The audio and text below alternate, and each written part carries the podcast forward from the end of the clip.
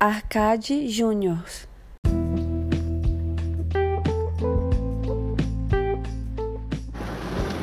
Fala aí galera ligada na Arcade Júniors, tudo suave?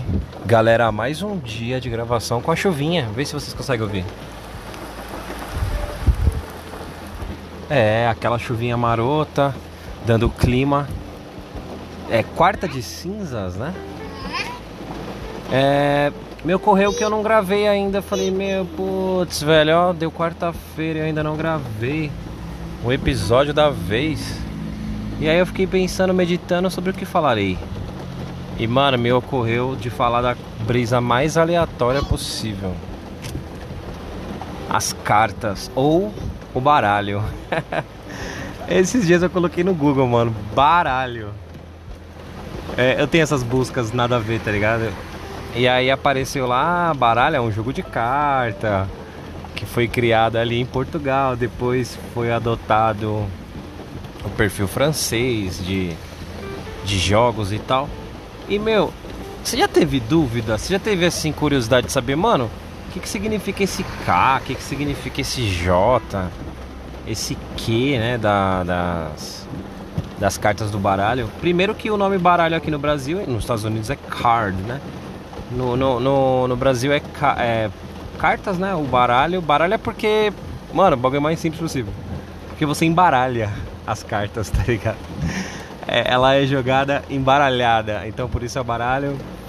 É, como foi desenvolvido ali pros lados da Europa, acabou que ficou a primeira letra da, do, do nome, é, por exemplo, K vem de King, que é o rei. O, J, o J vem de Jack, que é que aqui ficou Valete. O Jack ele acreditou que ele seria tipo um serviçal do do, do, do rei, né? Ele fica muito próximo ao rei ali, quase um, um cara de confiança ali, né? Me vem na cabeça o bobo da corte, tá ligado? Que fica ali do lado do rei o dia inteiro, é, fazendo ele rir, contando piada, contando coisas interessantes. E o que é a Queen, é a, é a, é a rainha, né? E uma coisa legal também, cara, é, eu tava jogando Uno esses dias aqui em casa. Minha filha.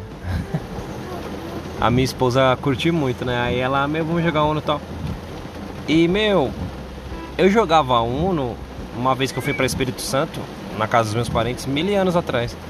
Só que o nome do jogo era Sete Maluco.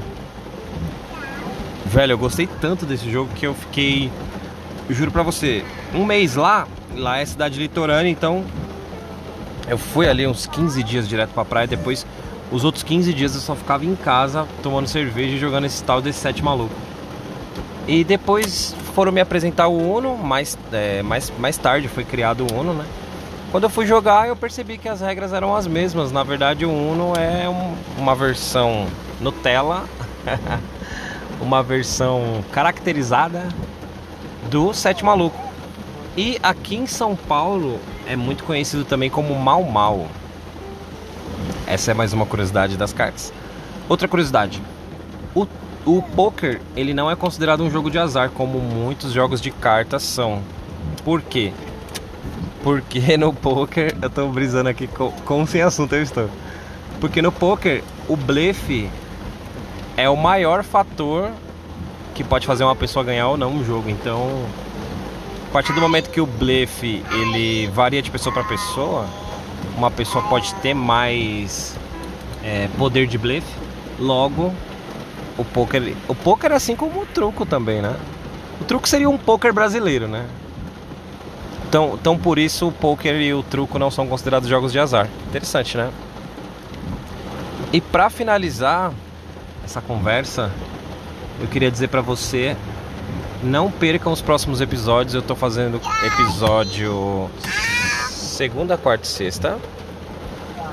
É, lá no meu Instagram, @arcadejuniors, tem um link lá com todas as minhas redes. Tem lá Twitch, Twitter, YouTube e também tem o podcast. Mas se você já está ouvindo, significa que você já conhece Arcade Juniors. Beleza? Eu vou saindo fora então. Valeu, falou e até mais.